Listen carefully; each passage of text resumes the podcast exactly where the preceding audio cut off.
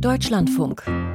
Corso. Kunst und Pop. Es hat sich in den vergangenen Jahren abgezeichnet, die Musikwirtschaft ist in einer Krise, genauer gesagt der musikalische Mittelbau und Bands, die noch am Anfang ihrer Karriere stehen. Kleinere Plattenlabels machen kaum Umsätze, beim Musikstreaming werden die Erlöse hauptsächlich auf die ganz großen Künstlerinnen verteilt und während einige mittelgroße Bands sich noch vor Corona mit Live-Auftritten über Wasser halten konnten, schaffen es derzeit nur die ganz großen Acts rentable Konzerte zu spielen, wegen der hohen Energiekosten und anhaltenden Inflation. Probleme, die man natürlich nicht nur in Deutschland hat und für die man auch nicht nur in Deutschland nach Lösungen sucht. Mein Kollege Kolja Unger hat vielleicht eine gefunden. Sie heißt Artsplit und ist eine Plattform aus Nigeria, mit der Musikfans in Newcomer investieren können.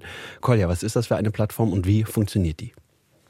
Artsplit ist eine frei zugängliche App, mit der private Anleger in ausschließlich afrikanische Kunst und Musik investieren können. Sie hat das dezidierte Ziel, afrikanische NachwuchskünstlerInnen zu fördern, die sich in der App ein Profil anlegen können.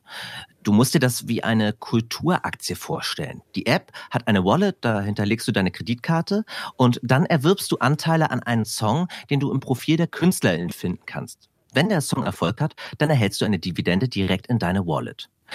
Artsplit wurde in Nigeria entwickelt, ein Land, das neben der zweitgrößten Filmproduktion weltweit auch für seinen Einfluss auf internationale Popmusik bekannt ist. Also vor allen Dingen Afrobeats kennt man ja. Und ein wichtiger Strippenzieher des Afropops, der Afrobeats, ist der Produzent Don Jazzy, der auch mit den US-Megastars Beyoncé, Jay-Z und Kanye West zusammengearbeitet hat und nun auf seinen Social-Media-Kanälen für Artsplit Werbung macht. Nun dient diese App ja ausschließlich der Förderung von afrikanischen Acts. Inwieweit ist denn dann dieses Konzept, diese Idee auf den deutschen Musikmarkt übertragbar? Artsplit vielleicht selbst nicht. Die App zielt aber auf einen Mechanismus ab, der auch hierzulande gilt. Die Wertschöpfung von Musik im Streaming-Zeitalter.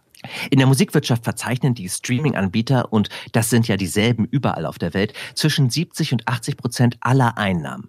Diese werden überproportional an die erfolgreichsten MusikerInnen verteilt und während früher noch Plattenfirmen KünstlerInnen unter Vertrag nahmen und in sie investiert haben, passiert das heute kaum mehr.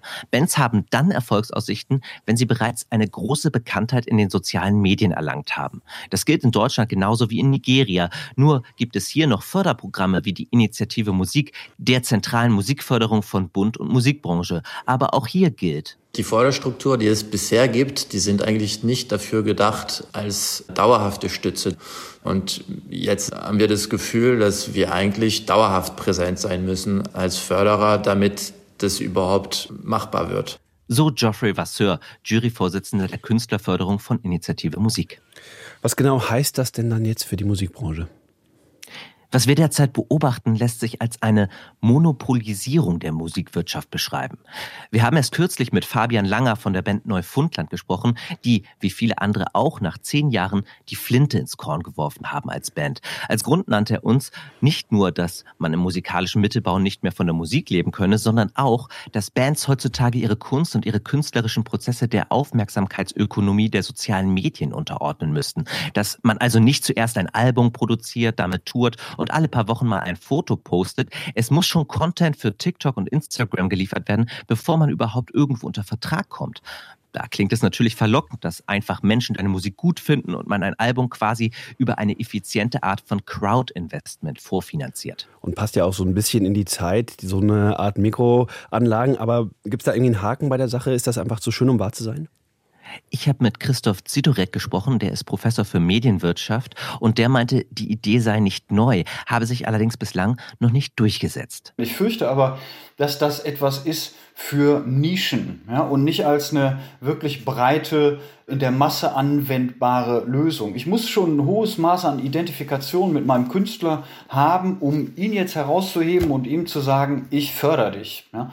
Dafür hören wir einfach auch zu viele unterschiedliche Bands und äh, man verlangt da möglicherweise zu viel von uns, wenn man von uns erwartet, dass wir jedem Einzelnen dann in gewisser Weise irgendwie eine Förderung zukommen lassen.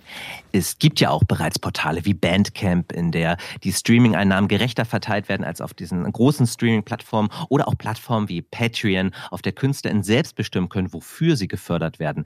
Das Konzept von Artsplit, bei dem Musik wie eine Aktie gehandelt wird, sieht Geoffrey Vasseur, Juryvorsitzender der Initiative Musik, kritisch. Der Künstler oder die Künstlerin schafft etwas und es gehört ihm schon gar nicht mehr. Und das Problem haben wir ja auch schon bei diversen Lizenzverträgen oder Labelverträgen. Und dieser Einschätzung würde ich mich auch anschließen. Solange die Haupteinnahmequelle für Musik in der Hand von wenigen liegt und die Ausschüttungen nicht reglementiert werden, wird sich die Situation für den musikalischen Mittelbau nicht wirklich verbessern.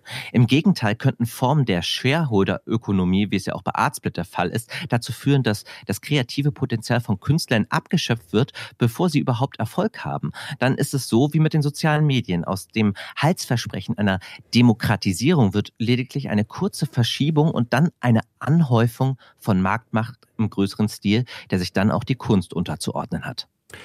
In Newcomerinnen anlegen und sie so unterstützen, ob das funktioniert, darüber habe ich mich mit meinem Kollegen Koya Ung unterhalten. Vielen Dank. Gerne.